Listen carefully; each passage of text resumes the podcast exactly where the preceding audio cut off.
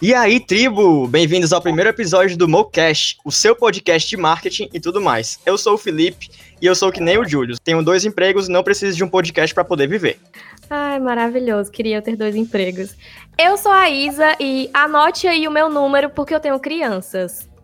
E eu sou o João, convidado desse podcast maravilhoso e a saudade do cotidiano, né, minha filha? Já vou começar aqui te perguntando, João, por que que o nome João, né? Já que seu nome verdadeiro é. Eu posso falar o seu nome verdadeiro? Pode, pode sim. Já que seu, sua identidade real é João, né? Por que que o nome João? Gente, eu tinha uma amiga, inclusive somos amigos até hoje, e ela sempre vai literalmente me odiar no primeiro segundo, mas em seguida ela começa a rir.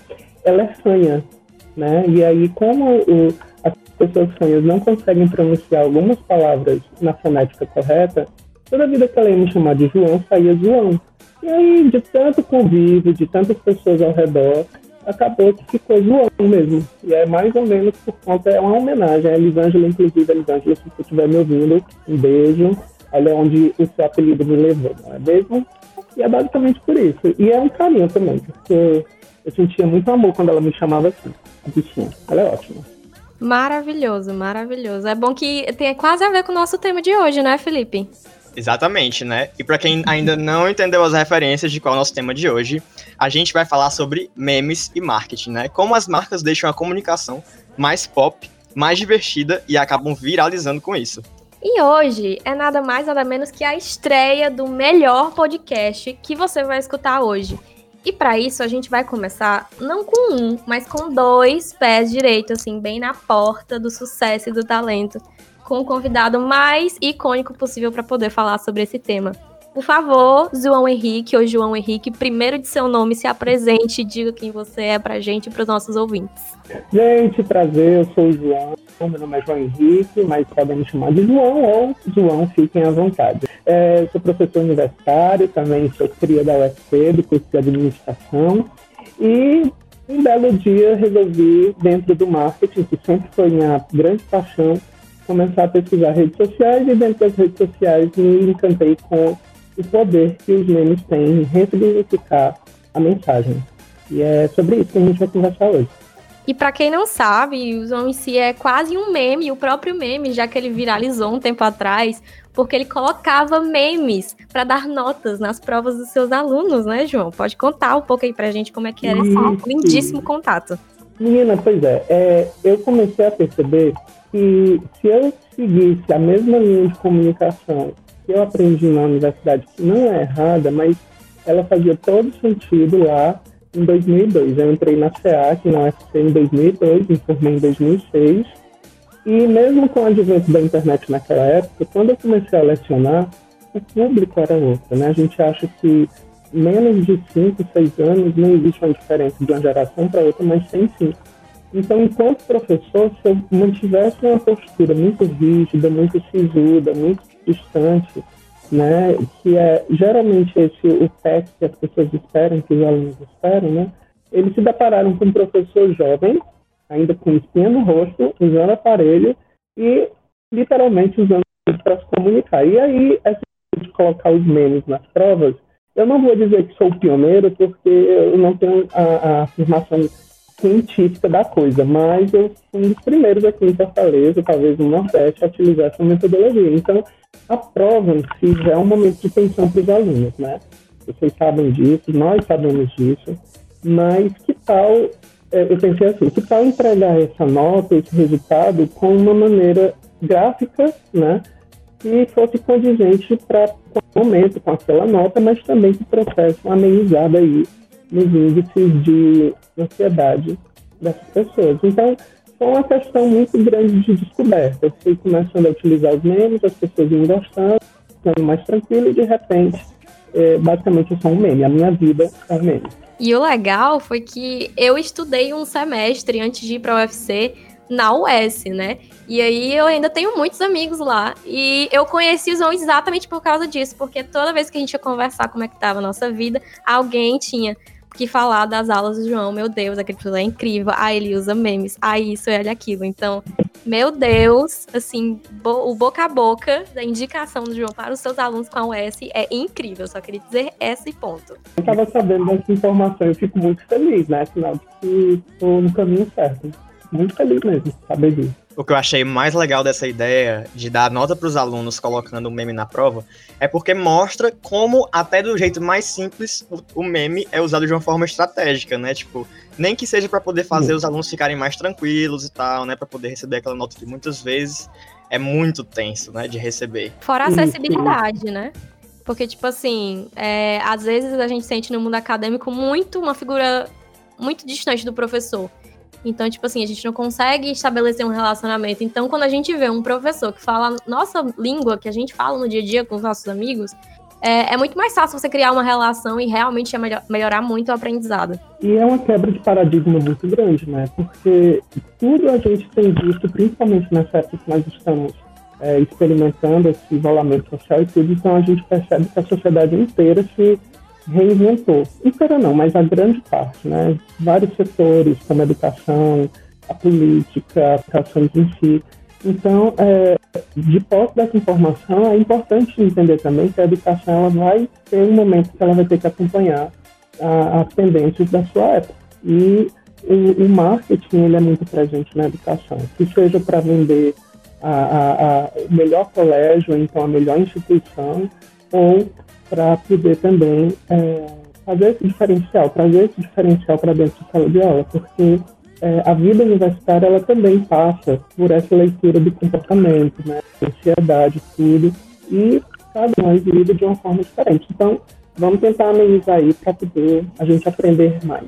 Né? Acho que o principal objetivo foi ter uma proximidade maior com os alunos, mas acima de tudo para fazer com que a questão do aprendizado fosse ressignificada. Eu acho que deu certo. E é interessante, né? É, puxando um pouco o gancho mais para os memes mesmo, que o povo brasileiro, culturalmente, resolve tudo com meme, né? Tem meme de doença, de pandemia, o pessoal faz meme.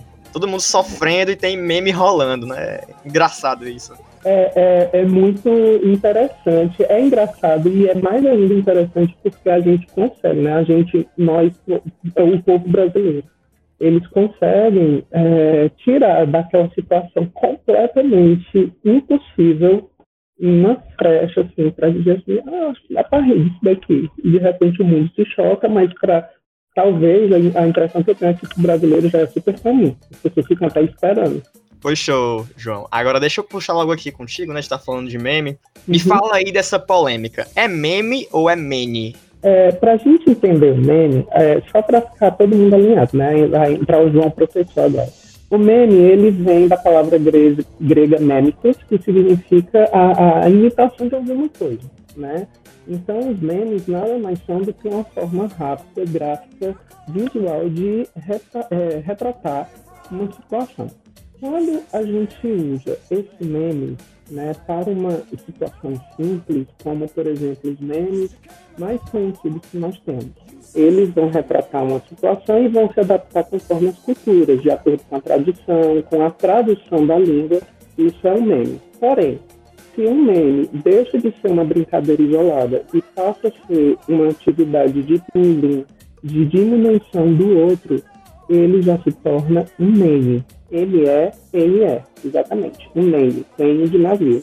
Né? Então, o primeiro, além de comunicar, também traz um tom de humor, de descontração, e o segundo, ao invés de fazer o que o primeiro faz, ele acaba, na verdade, diminuindo, às vezes, uma sociedade, às vezes, um, um contexto, né, uma, uma minoria.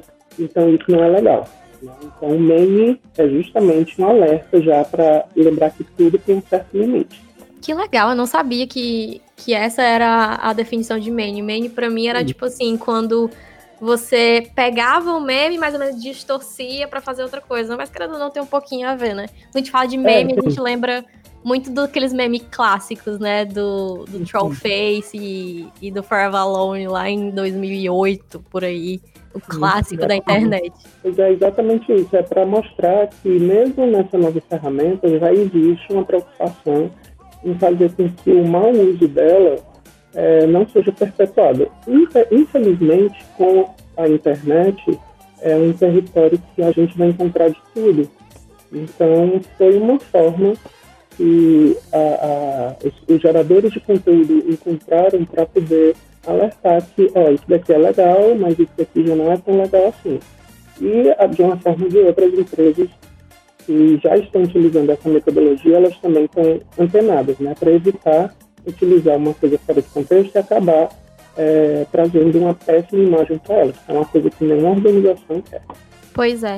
Realmente é, é legal você conseguir enxergar que até essa parte da brincadeira e do meme que a galera leva tão de boas tem uma preocupação com não extrapolar o limite, que é uma coisa que hoje em dia a gente precisa estar tá muito atento a esse tipo de coisa, né? Mas, Sim. assim, no geral, João, como é que você vê essa relação entre meme e marketing? Porque hoje em dia, muita empresa usa. Basicamente, qualquer coisa que viraliza muito, alguma empresa vai se comunicar, vai fazer um post no Instagram, vai fazer é, alguma, algum stories, vai falar com algum influencer nesse, nesse mote do meme. Mas quando foi que isso começou? Porque, pelo menos aqui na, entre aspas, cena local, eu lembro que até, tipo, 2015 não se falava tanto, assim, com a linguagem dos memes. Até que eu lembro da é, icônica é, casa do porpino, da batata do porpino. E eu lembro que esse esse episódio deu assim a comunicação para todas as empresas. Eu lembro que a Smaltec vendia os uhum. fogões dela, chamado Topázio, inclusive.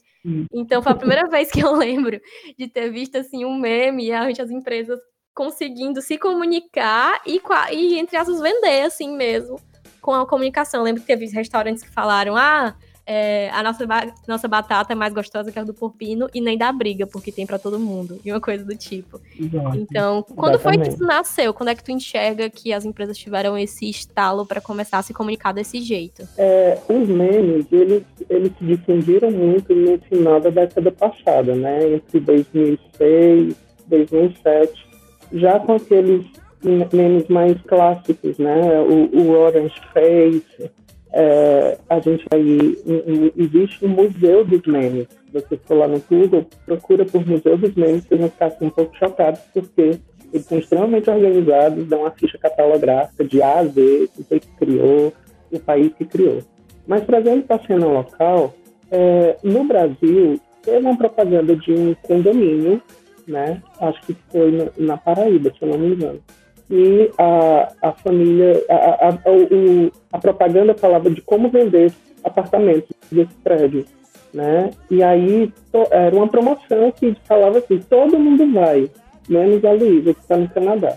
Então, é, uma coisa que eu estou querendo falar antes de tudo é que o meme, ele também tem essa coisa do timing, né? De você estar na hora certa, no lugar certo, falando com as pessoas certas. Em marketing, a gente entende isso como a, a oportunidade, né, de você pegar o seu público-alvo e se comunicar naquele momento com aquilo que eles estão é, mais que tem mais viralizado, então que tem chamado mais a atenção. Então esse meme da Luísa foi uma coisa tão assim desproporcional que em 24 horas localizaram inclusive a Luísa lá no Canadá. Então, se a gente fosse utilizar agora em 2020 esse meme, primeiro que muita gente nem vai entender o contexto. Segundo, e corre o risco dele não ser mais tão engraçado fazer o mesmo sentido que fez na época. E como você citou, isso tem essa coisa também do, se eu não me engano, foi em 2018, né? 2017, 2018, não lembro agora, das batatas lá do porquinho, teve a confusão, etc e tal. E várias empresas locais se posicionaram, foi notícia no jornal hoje, saiu nos principais veículos de comunicação, que tiveram uma briga dentro de uma hamburgueria e voou batata, voou cabelo, voou tudo. E as marcas começaram a utilizar isso. E hoje, não utilizar o meme é um risco, mesmo que a empresa seja muito tradicional, porque é, basicamente a gente está muito mais atento. Né? Você está aqui num diálogo, às vezes está assistindo uma novela, assistindo um filme, de repente se solta uma pérola, que aquela pérola, na verdade, é uma referência ao meme. Então, é uma ferramenta de comunicação isso é uma ferramenta de comunicação. Ela tem várias possibilidades de ser utilizada no marketing, mas, como tudo, precisa ser muito bem pensado, muito bem planejado, porque, ao invés de comunicar, se usado é, incorretamente, pode chegar a, a, essa questão que é é amplíssima, né? Não mexer com a imagem da marca de forma negativa, em hipótese alguma. É, não pode ser aquele velho, ah, vou postar esse meme aqui, eu vou me comunicar usando esse meme só porque tá todo mundo usando. Tem que ter um contexto, tem que ter a ver com a marca, né? Tem que ter um contexto, tem que respeitar o público, é, numa adaptação, ver se essa adaptação ela vai ter o mínimo de sentido, né? Pra, ao invés de comunicar, pode ser que gere confusão. E aí já, já não foi bem feito o negócio. Então, tem que ter essa prudência. A gente pode colocar como prudência mesmo. E também é conhecido como pesquisa de marketing. É, até porque, tipo, isso entra muito na perspectiva de uma persona, né? Muitas vezes a persona é, pode não se encaixar com aquele meme, né? Mesmo sendo um meme muito engraçado para a grande maioria das pessoas, né? Exatamente. É, na disciplina de inovação e empreendedorismo, eu leciono essa disciplina há uns 10 anos já. Toda vez que a gente vai falar de persona, principalmente para um público que não é da administração ou que não estuda marketing, eles ficam muito confusos de entender a possibilidade né, de uma marca, por exemplo, pode ter um traço de, de personalidade, mas tem. Né? Então, se você for comparar é, a Ferreiro Rocher com um, uma, uma empresa que produz chocolate caseiro, são públicos, são é, objetivos diferentes, são comunicações diferentes, preços diferentes, tudo diferente. Apesar de que a gente está falando do mesmo produto que é chocolate. Então, isso diz respeito a esse bom senso, que eu acho que eu sempre vou tocar nesse assunto. É engraçado? É, tá todo mundo falando, tá, mas pode ser que não caiba naquele momento. Mas, e o que mais me preocupa enquanto professor e enquanto profissional de marketing é porque as pessoas, muitas empresas, elas não entendem que nem tudo cabe em todos os momentos. E essa é um grande, uma grande batalha que a gente tenta enfrentar junto com, com os nossos com as organizações, com aquelas pessoas que nos contratam para consultoria e por aí vai. Com certeza. E, tipo assim, eu pelo menos tenho uma visão de que é, o meme ele ajuda muito a humanizar a marca quando ela vai se comunicar com, com o público dela. E querendo ou não, hum. eu vejo isso muito como uma ferramenta de, de acessibilidade por exemplo, uma marca que às vezes é, tem uma comunicação um pouco mais difícil ou é, tem uma voz de marca um pouco mais distante do seu público, no momento em que é, ela fala de uma coisa que eu sei, que eu entendo, eu me sinto um pouco mais, mais próxima da marca e para mim ela se torna um pouco mais acessível. Consegue enxergar isso também? Sim, sim. É, é, eu sempre é, tenho esse, essa leitura de que o meme é muito democrático, né? e nessa, nessa essa acessibilidade, a gente vai perceber, inclusive, pessoas ou então classes né, que ainda não tinham sido atingidas pela mensagem que a marca quer trazer, que seja um produto, que seja um serviço. Então, eu fui aluno do curso de administração e eu me lembro demais no dia que a professora Cláudia Burhammer citou um exemplo de que ela tinha feito um planejamento de marketing para um cartório aqui de Fortaleza, lá no centro. E cartório é aquele serviço né, é, que trabalha as tributações, que tem uma burocracia imensa, a gente já sabe o que fazer e o que encontrar no cartório. E eu estou falando isso porque eu me lembro que ela deu esse exemplo em sala de aula no dia que foi feito o planejamento, que reformaram o cartório inteiro, colocaram vidro na porta de entrada porque tinha um ar-condicionado. E mesmo sendo um cartório, algumas pessoas olhavam para aquele cartório e pensaram, bicho, eu não vou entrar não, porque é porta de vidro, é, é, tem a, né? É como se fosse uma loja chique de shopping, eu não vou ter acesso a isso. Mas, gente, Nossa, que coisa! É, eu me lembro demais quando ela estava falando sobre isso na sala de aula. E ela ficou impressionada com o feedback que deram depois da inauguração do cartório. Né? Era um cartório, uma coisa que é o mesmo padrão de serviço, dependendo da situação, né? uma autenticação, uma xerox, enfim mas o público começou a distorcer a mensagem porque achavam assim, se é uma loja, é um cartório que tem a porta de vidro, então deve ser tão caro quanto uma loja chique que não tenho acesso. Então, às vezes, né, fazendo um paralelo, é, a, a marca ela atende um tipo de público e pode acontecer isso, né? No Google, aliás, no YouTube, vocês podem encontrar um, um case muito interessante que a Mercedes-Benz foi lançar um carro, eu acho que era o A50, eles foram relançar esse carro na década passada, aliás, perdão, em 2012, por aí. E eles colocaram uma música de um funk. Para o relançamento desse carro. Um funk assim com a letra bem pesada. Então vamos lá. Mercedes-Benz, carro de luxo, um carro que custava na época 120 mil reais, e aí usando o funk. O público achou meio estranho, tipo assim, gente, o que está acontecendo, né? Porque é, ainda existe essa leitura, né? Que o funk ele não é muito associado ao consumo de luxo. E a principal concorrente da época da marca, que inclusive ainda é uma das concorrentes, a Audi, lançou um carro do mesmo nicho, né, da mesma faixa de preço, com uma música do, do, do Bon Jovi.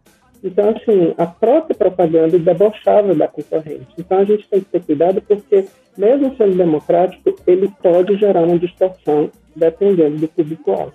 Acho que eu falo muito, né, gente? Desculpa, é que eu me empolguei.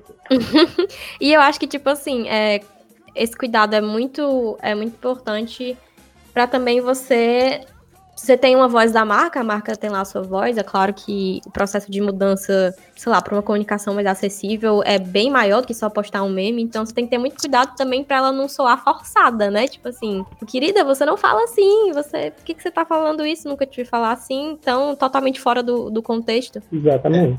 É, a gente acaba voltando para toda a questão da persona, né? Que foi talvez Isso. mal analisada, um mau planejamento ali. E aí, João, é, pegando esse gancho aí que tu deu de alguns exemplos, né? É, deixa eu te perguntar aqui. Me diz aí uns cases de sucesso que tu acha assim, que realmente foram os melhores, né? É, que usaram a marca junto com memes. E cases que a gente não deve seguir, a gente não deve, não deve olhar tanto para eles, porque eles pisaram na bola, né? Em relação a usar o meme também em planejamento. Vamos lá. A gente vai ter dois cases clássicos aqui no Brasil.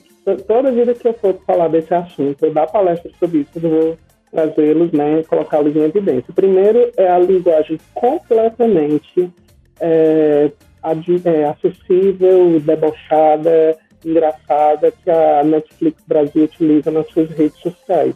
É, foi tão bem-vinda a linguagem utilizada lá, principalmente porque se criou uma persona que seria uma, uma, uma mulher com seus 20 e poucos anos, extremamente bem resolvida e que ia ter resposta para tudo, principalmente se a pessoa viesse com cinco pedras na mão, né? Como a, a gente sabe que nas redes sociais, infelizmente, ainda existem pessoas que usam o perfil para poder agredir ao invés de, de se relacionar. Então a gente tem o Netflix Brasil, que acabou influenciando vários perfis da Netflix ao redor do mundo, na Rússia. A gente imaginaria que o perfil da Netflix na Rússia ia utilizar menos, né? Porque a gente fala em Rússia, já lembra uma coisa mais fechada, geralmente, sem querer criar um estereótipo. E o jardim, né, o cemitério, né, o Semi, que é o Jardim da Ressurreição, que eles são case clássico. Gente, eles utilizam memes para tudo. Eu nunca vou esquecer no dia que eles setorizaram o cemitério, igual como os, as, as empresas que organizam shows setorizam o local, né? Pista VIP, pista premium, né? O, o, o povão ali. Então, eles setorizaram o cemitério para poder vender jazigo. Eu achei isso fantástico. Primeiro, eu acho muito, muito incrível. Eu fiquei eu sem acreditar que eles são maravilhosos. Né? E é, é, assim, é um pouco estranho porque a gente está falando do quê? Do cemitério. E toda vida que eu trago esse case em sala de aula, os alunos ficam assim, mas gente, é, eles estão vendendo jazigo. Ninguém acorda todo dia pensando, oh, bom dia, vida, vou comprar meu jazigo. Inclusive, ainda é um tabu que as, as, as pessoas temem, né? Evitam falar sobre essa questão da morte. Então, eu, eu... pode falar. Não, eu ia falar sobre, sobre a Netflix, assim, que, cara, eu acho a Netflix um, um show à parte, assim, de, de, de voz de marca, de comunicação acessível, porque quando eu leio um tweet da, do Netflix, eu escuto a voz dela na minha cabeça. Hum. Tipo assim, já é muito claro. Sim, eu já fico ansioso esperando assim aquela pergunta bem sem noção e vai vir uma resposta assim, vrá, e vai deixar a pessoa bem caladinha no lugar dela. E o mais engraçado é que não é com ignorância, né? É dentro daquilo que a pessoa está pedindo, porque a gente também sabe que às vezes o pessoal faz de propósito, mas quem vai só para fazer de doido, minha avó dizia, remédio para doido é doido meio. Eu acho que o pessoal do Netflix Brasil colocou isso muito bem do planejamento de, de persona dele. Exatamente. Gente, se vocês não seguem, eu faço questão de fazer propaganda para eles em todo canto que eu vou. Arroba Jardim da Ressurreição. Olha lá as peças, principalmente no Instagram. É, no dia que estava em alta aquele meme, né? mais do que amigas, friends, eles fizeram lá para vender jazidos coletivos. Quem é que, que conseguiria pegar essa ideia para poder vender um, um, produto, um serviço tão mórbido, né, que é comprar um jazigo coletivo? Pois eles aproveitaram o timing e, e, sempre eles dão o resultado das campanhas, né? Quanto foi que a gente apurou, quanto foi que a gente vendeu, a porcentagem do aumento de vendas, isso é muito interessante. Eu adoro ah, eles, porque eles têm um, tipo assim, apesar de ser exatamente esse serviço, esse serviço muito móvel, que ninguém quer, afinal de contas, eles né? conseguem fazer essa piada e não é de uma forma grosseira, é de uma forma inteligente, que assim, você acaba rindo do que ele vai dizer para você. Porque não, ele não tá agredindo você, ele tá fazendo uma uhum. observação que é inteligente, tipo assim, é engraçada. Ele, Deixa eu... ele, ele, ele fala uma coisa, eles são uma das grandes páginas no Facebook que eles permanecem lá com aquela sessão de avaliação porque uma senhorinha, né, isso eles falam na palestra, uma senhorinha que não sabia usar direito o Facebook, ela foi avaliar e achava que dando uma estrela estava bom, porque ela não entendia que tinha que dar cinco estrelas para dizer que era ótimo. Aí a avaliação dele caiu para 4,9. E quase todas as avaliações são assim, ah, meu sonho é morrer e ser enterrado no céu. Gente, pelo amor de Deus, né? O negócio foi tão bem feito que o povo está querendo incluir. Desejo de consumo. A que ponto chegamos, é. né? A que ponto chegamos. Aí deixa eu dizer... Só voltar a questão do Netflix rapidinho, da Netflix, né? Uhum. É, ela realmente influenciou muito, assim, como, como o João falou e influenciou bastante outras mídias também que, que, seguem a mesma linha dela, por exemplo, o Telecine, né? Eu lembro de um episódio uhum. muito legal, muito legal, que eu publiquei algum meme sobre Harry Potter no Twitter e marquei um colega meu. E aí esse colega meu foi lá e comentou de volta esse meu tweet, né? E aí, poucos segundos depois, é, o próprio Telecine respondeu o meu tweet, né? Que era um meme. É. Isto, isto, é, né? Eles estavam monitorando o meme, né? E eu nem uhum. cheguei a marcar eles. E aí eles falaram assim: ah, Inclusive, né, nesse exato momento vai passar agora a cena do quadribol do Harry Potter, né, no nosso telecine pipoca. Tipo. Né? Foi muito legal. Pelo telecine. Amo. E toda vez que eu tenho a oportunidade de perguntar cadê os outros filmes, até porque eu sou fã de Harry Potter, estou aqui inclusive olhando para o meu santuário diante de mim, eu sempre vou lá para lembrá-los da importância. Amém, amém. Amém. Quem concorda, respira. Pois é, então muito legal como as próprias marcas fazem o monitoramento dos memes, né? Que, que as envolvem, assim. Isso Exatamente. É e a Netflix, eu acho legal, tipo assim, tu falou isso do Harry Potter, eu já ia falar. É, a Netflix não só usa memes, como elas faz próprio, os próprios memes. Então, tipo assim, toda vez que tem um, uma produção nova aí, elas conseguem fazer um, um, alguma tirada engraçada com a própria produção. Então, esse negócio do Netflix é.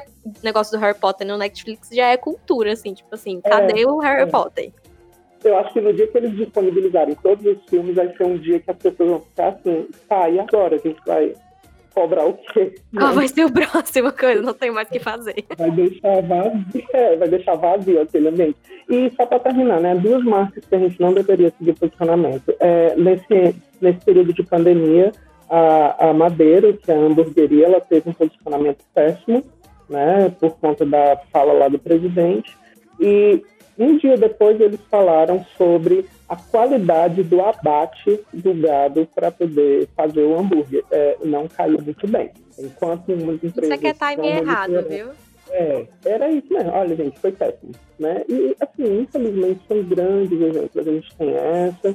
A gente teve a, a própria McDonald's que, no início, separou os arcos dourados para dizer sobre o isolamento social, até aí tudo bem mas permanecia com as lojas abertas. E aí os, os internautas começaram a indagar, mas poxa, quem é que vai sair de casa enquanto vocês dizem que é importante ficar em casa?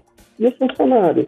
E aí só uns dois, três dias ali naquele no início de março, quando o isolamento social começou, é que eles foram tentar, é, se a gente está pedindo para o pessoal ficar em casa e as lojas estão abertas, a gente está fazendo alguma coisa errada.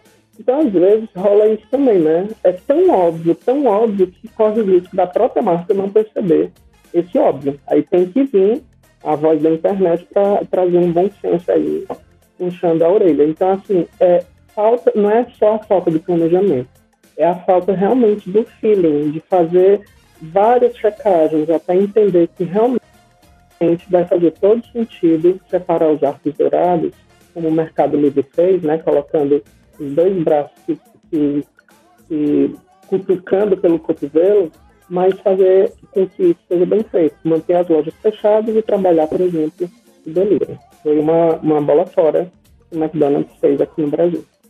Pois é, e, tipo assim, não adianta hoje você. Cada movimento de marca que a gente faz hoje tem que ser ligado com todo o resto do posicionamento. Não adianta mudar meu logo, não adianta eu fazer um tal post se eu tô fazendo isso na, na execução do meu serviço. Então tudo é muito, tudo é muito ligado. E as pessoas estão o tempo todo vigiando a sua marca. Então, se você pisar na bola, se você fizer um comentário infeliz, se você é, tiver uma resposta, responder a algum cliente de forma ignorante ou qualquer outra coisa do tipo, é, é muito fácil, sabe? Print tá aí pra isso, não existe deletar, né? Em 2020, o print está aí.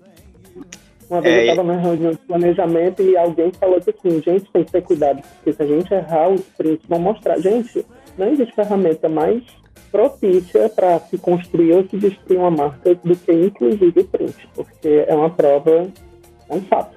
Aqui aconteceu, foi tal dia, tal hora, mesmo que se apague, se apagar ainda é pior, né? Porque é uma orientação que a gente não dá nas, nos estudos sobre é, marketing digital, não apague. O máximo que você pode fazer é corrigir um erro de português, mas nunca apague a postagem. E aí, quando apaga, é mesmo colocando fogo é, no incêndio, né? Só para se alastrar mesmo.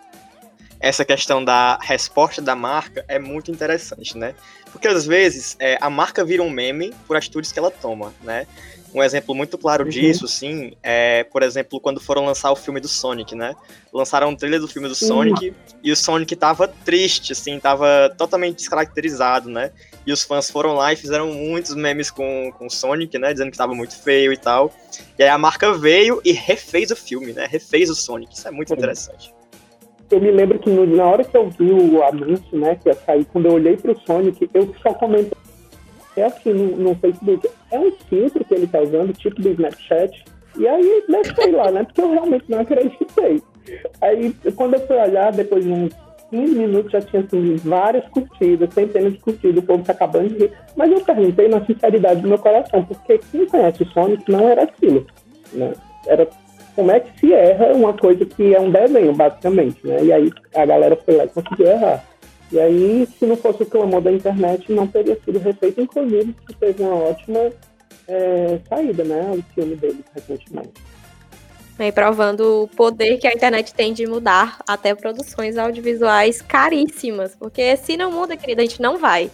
E agora tem, uma, tem um meme também na internet que os únicos filmes lançados no ano foram Sonic e, e teve algum outro que eu não lembro. Aves de Rapina. Aves de Rapina vão ser os únicos filmes do Oscar, né? o Sonic vai ganhar um Oscar esse ano. Basicamente, é, basicamente. Eu, eu tava vendo, é, em outubro desse ano vai ser lançada a plataforma do Disney Plus aqui no Brasil, finalmente. Quase um ano de atraso, mas enfim. E eles vão é, colocar algumas produções que seriam lançadas no cinema já disponíveis lá. E aí a gente está sendo protagonista de uma nova forma de consumir é, o audiovisual, né? Por conta de que tão cedo as pessoas não vão se sentir é, seguras e à vontade de sair para ir para o cinema. Porque o cinema nada mais é uma aglomeração. Acho que a gente nunca parou para pensar nisso, mas agora faz todo sentido. Então, como consumir cinema, né? Exatamente eu vi um dado que o Netflix ganhou cerca de 16 milhões de novos assinantes só nesse período de pandemia. Então, tipo assim, voltamos com toda a força para a área do streaming, assim. Exatamente, principalmente nos Estados Unidos, que eles estavam mal das pernas e tudo, mas foi um momento muito propício. Por isso que é, eu estava até vendo que algumas, alguns geradores de conteúdo eles estão chamando de o novo normal. A gente não tem noção como é que vai ser. A gente não sabe como é que vão ser as aulas, a gente não sabe como é que vai ser a sociedade. Ah, alguns países, como a China, já liberaram ah, o, o, o, convívio, mas já teve alguns casos da, do coronavírus, então estão fechando de novo. Então, é novo, é um novo normal, mas é tão novo de um jeito que a gente ainda não consegue visualizar. Mas é importante a gente é, eu acho que, tipo assim, todo dia é uma nova coisa. Eu acho até esse termo um pouco acelerado, sabia? Eu acho que não dá pra gente dizer agora que é assim que a gente vai viver o resto do ano. Pra gente que já tá há mais de dois meses em casa, é como se fosse muito tempo, mas pro mundo é essa dia dessa. É tudo tão, tudo tão novo ainda que tem. É, até cientificamente é complicado pra gente poder fazer alguma especulação. Com certeza. E até usando o gancho do assunto, é claro que a gente precisa, assim, como veículo de comunicação, a gente precisa falar sempre da, do que está acontecendo e, e como é que as marcas se posicionam nessa hora, né? Tipo, a gente está passando por um momento super delicado, assim, tanto fisicamente, mas muito emocionalmente. Então, as pessoas estão é, com o psicológico bem delicado, então é um momento. É, é um assunto, assim, muito que a gente ainda tá pisando em ovos para descobrir como a gente conversa e como a gente fala sobre isso. E aí eu queria te perguntar o que, que tu acha que assim é a linha tênue entre a comunicação entre uma empresa assumir uma comunicação mais leve, até um pouco divertida para essa hora, muito para dar um amparo para os seus clientes e para o seu público, e ela acabar extrapolando isso e acabar sendo ou irresponsável ou tanto debochado, assim, acabar sendo uma comunicação de mau gosto. Porque, querendo uhum. ou não, assim, todo mundo está aprendendo a se comunicar numa situação como essa. Nenhuma empresa estava 100% preparada para se comunicar para uma situação tão delicada, né? Sim. É, eu, tenho, eu tenho pesquisado e tenho conversado, principalmente com meus alunos, que as empresas que vão ser mais lembradas depois que tudo isso passar vão ser aquelas que nos trouxeram o mínimo de alento.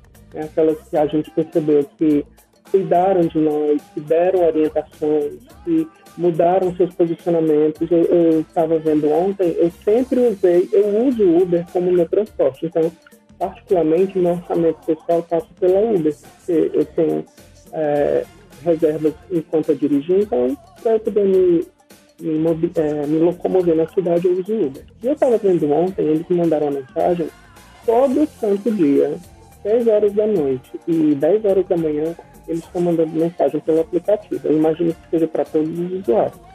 E, e, é um posicionamento de dizer assim, olha, a gente está aqui, dê uma gorjeta mais na sua última viagem, né? ajude também o motorista. A partir de tal dia, a gente vai ter a obrigatoriedade das máscaras.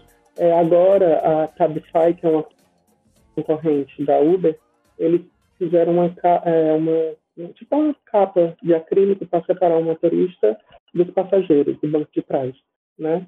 Então, as marcas que estão em processo de alento, de cuidado com seus consumidores, elas vão ter no futuro uma lembrança de marca muito boa, ou seja, a gente vai continuar consumindo e vai fazer propaganda dessas marcas, mas hoje tudo é uma questão de equilíbrio. De nada adianta a Uber fazer todo esse cuidado e tudo, e talvez, assim, por um descuido, uma fala infeliz nas redes sociais, é, acabe associando, por exemplo, o transporte com o, o, coronavírus de uma forma negativa. Porque pode acontecer. Né? A gente não pode ter feito são humanos que estão ali por trás das empresas. Mas hoje a linha tênue tem que ser esse equilíbrio. Né?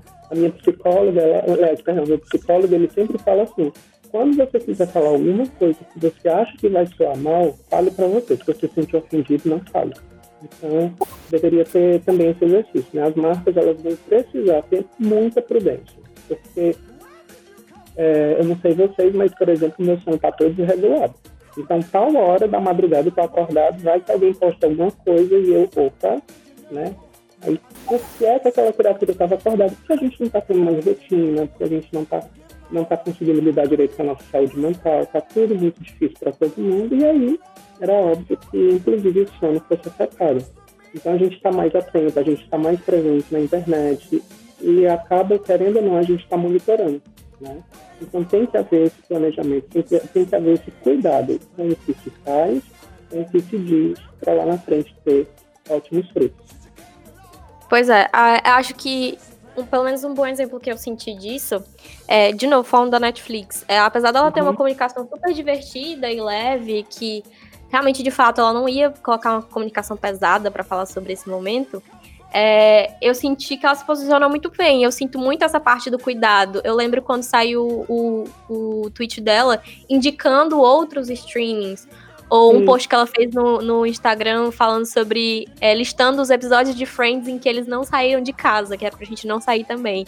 Então, tipo assim, eu gosto da voz, do tom de voz dele de cuidado mesmo, que mesmo sendo uma marca divertida, sim, a gente pode se posicionar de forma responsável e cuidando do nosso cliente. É, mesmo continuando sendo essa marca divertida, continuando sendo essa marca que tem uma comunicação bem mais acessível. Sim, e que traz cuidado, né? Porque é, é como se fosse assim, o, o sonho de todo consumidor. Você é, consome aquele produto, aquele serviço, você tem os benefícios pós-consumo. E no processo de compra da, da teoria do consumidor é justamente o, a galinha dos ovos de ouro, né? pós-consumo, né? pós-compra. Como é que vai ser esse relacionamento? Então, se ele for fluido, se ele for prazeroso, se ele trouxer também uma percepção de marca acima daquele que é o esperado, então o relacionamento ele vai ser o mais duradouro possível. Principalmente nesse caso dos streaming, que começa a ser um ambiente de, é, de ampla concorrência, né? com aumento considerável do Amazon Prime, a Hulu, lá nos Estados Unidos, que também está chegando no Brasil, futuramente Disney Plus, né, a Globoplay aqui no Brasil, entre tantos outros que a gente tem aí disponível. É, e até eu vejo que isso acontece até com algumas marcas de jogos, né? O auge para mim nessa quarentena foi quando, eu não sei se vocês conhecem, mas a Epic Games, né, que é a dona do Fortnite, ela uhum. deu o GTA V de graça. Ela liberou o GTA V de graça para você ir lá uhum. e baixar, né? Então, muito interessante, assim, como eles estão apelando para realmente o pessoal ficar em casa, assim, né? Fique em casa e jogue. Eu tenho aqui em casa um Xbox, e aí eu, eu, eu fiz a assinatura do, do Game Pass, que é uma espécie de clube de benefícios, né?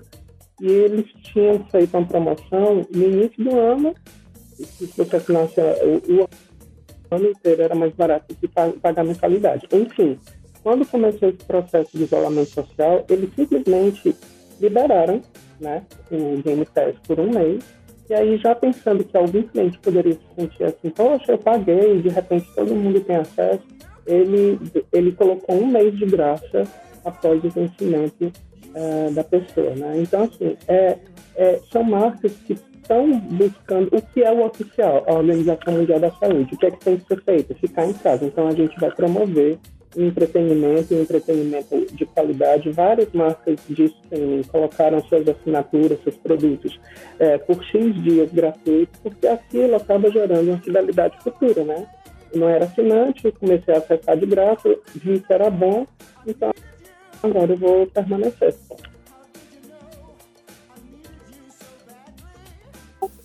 Show. Então, gente, é, nossa conversa tá muito boa, né? Mas vamos ter que encerrar por aqui, né? Estamos ah. chegando no limite aí da galera. Vocês querem falar alguma coisa antes de encerrar?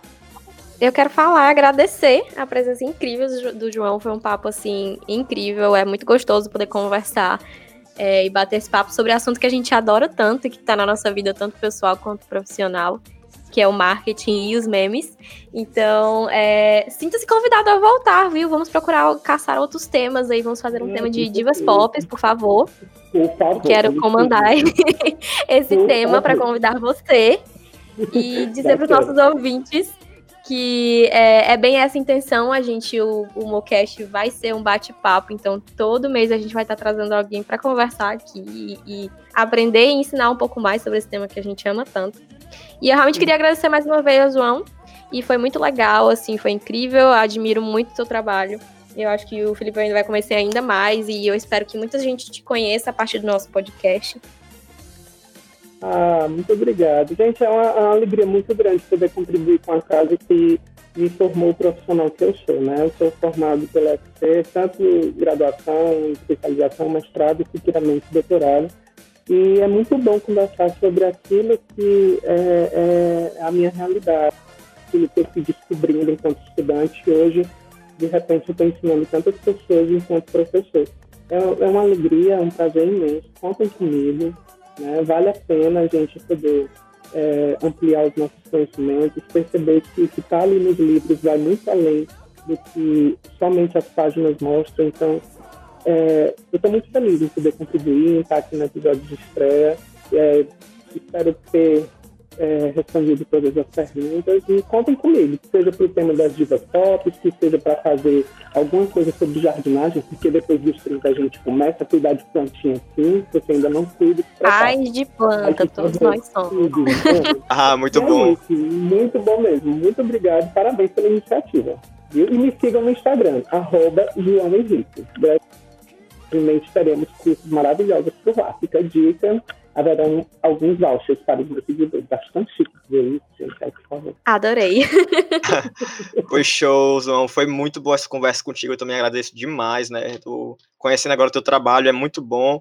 E para você que está ouvindo, muito, bom, muito obrigado por nos acompanhar, né? Esse nosso primeiro episódio. Né? Aguardem que vem mais. Deixa aquele like, né? Compartilha aí para quem vocês puderem. E é isso daí, gente. Tchau, tchau. Tchau, gente.